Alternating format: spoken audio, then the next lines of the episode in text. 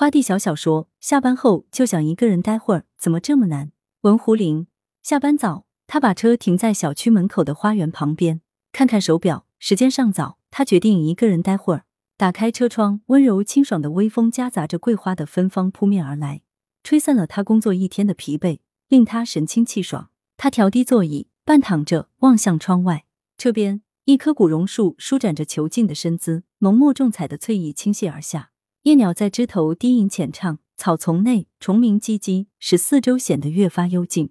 打开车里的音响，舒缓的古筝曲如泉水轻轻流淌，一直流进他心里。他微闭双眸，沉浸在独处的静谧和欢愉中，忘却了时间和空间。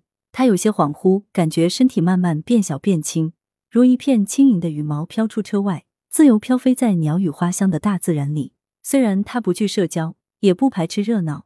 但他一直认为人需要独处。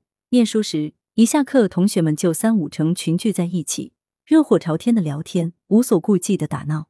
有时候他也参与其中，但大多数时候，他喜欢独坐在座位上，看看书，听听音乐，或者静静的看着同学们玩耍。老师们都很喜欢他，常在班上表扬他，说这孩子性格好，好静，沉得下心，是块读书的好料子。寒暑假。兄弟姐妹整天往外面跑，逛街的逛街，聚会的聚会，只有他爱待在家里，帮父母做做家务，看看电视纪录片。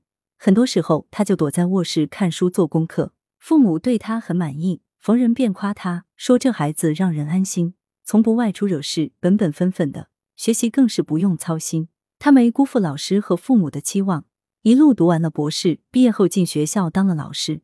他和妻子就相识于校图书馆。他说。在图书馆见到他的第一眼就爱上他了，被他那种沉静的气质深深打动了。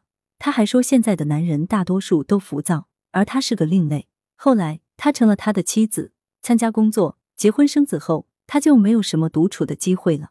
单位里十几个老师共用一间办公室，办公室每天人来人往，纷纷扰扰。家里孩子出生了，父母过来帮忙带孩子，一家子人挤在一起，也整天闹哄哄的。咚咚咚！一阵急促的敲窗声将神思梦游的他硬生生拽回现实。他一个机灵，睁开眼睛，小区保安大刘的脸正凑在车窗边。林老师，你没事吧？没事，我一个人待会儿。没事？怎么会一个人待在车里？下班了也不回家？真没事，待会儿就回。是不是遇到什么事了？工作压力大，跟老婆闹矛盾了？大刘满脸疑惑的看着他，穷追猛问。没事没事，他赶紧下车回家。第二天一早，他刚出门，碰到了邻居王奶奶。王奶奶好奇的审视着他，说：“小林，昨天在保安室听人说你下班了也不回家，一个人待在车里，没事吧？”王奶奶：“我没事，好着呢。”他尴尬的笑：“怎么可能没事？没事干嘛一个人待着？是不是有什么想不开的事，碰到麻烦了？哎呀，有事可不能一个人憋着，会憋出毛病出来的。”王奶奶放鞭炮一样噼里啪啦的说着。真没事，我上班去了啊。他逃也似的快步离开了。晚上一进家门，母亲就走过来，上上下下打量他。儿子，听隔壁王奶奶说，你昨天下班后一个人在车上坐着，出什么事了？妈，我能有啥事？不是好好的站在你面前吗？他苦笑，没事，怎么一个人在车上发呆？为什么不直接回家？以前你下班都是直接回家的。我只是想一个人待会儿，干嘛要一个人待着？你不会得了抑郁症吧？最近我在网上看到新闻说，有老师工作压力大，得了抑郁症，跳楼死了。你可别吓我！明天我带你去医院心理科看看。母亲苦口婆心的说：“妈，我没病。”他快步走进卧室，关上了门。妻子一见他，凑到他面前，这里嗅嗅，那里看看。你跟我说实话，你是不是外面有别的女人了？你胡说八道什么？他有些恼火。那你为什么宁愿一个人待在车上也不回家？你是嫌弃这个家，还是嫌弃我？你想多了，我只是想一个人待会儿，没别的意思。鬼才相信喜欢一个人待着，干嘛要结婚成家？干嘛要生小孩？一辈子一个人待着算了。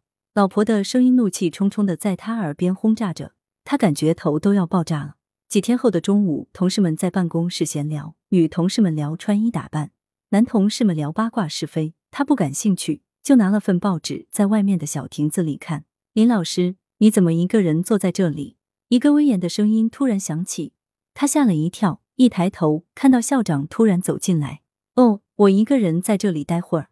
林老师，我前几天听人说你下班了不回家，一个人坐在车上，今天又看到你一个人坐在亭子里，我觉得你有点孤僻不合群，不善于团结同事，不能和同事打成一片，这点你得好好改改啊。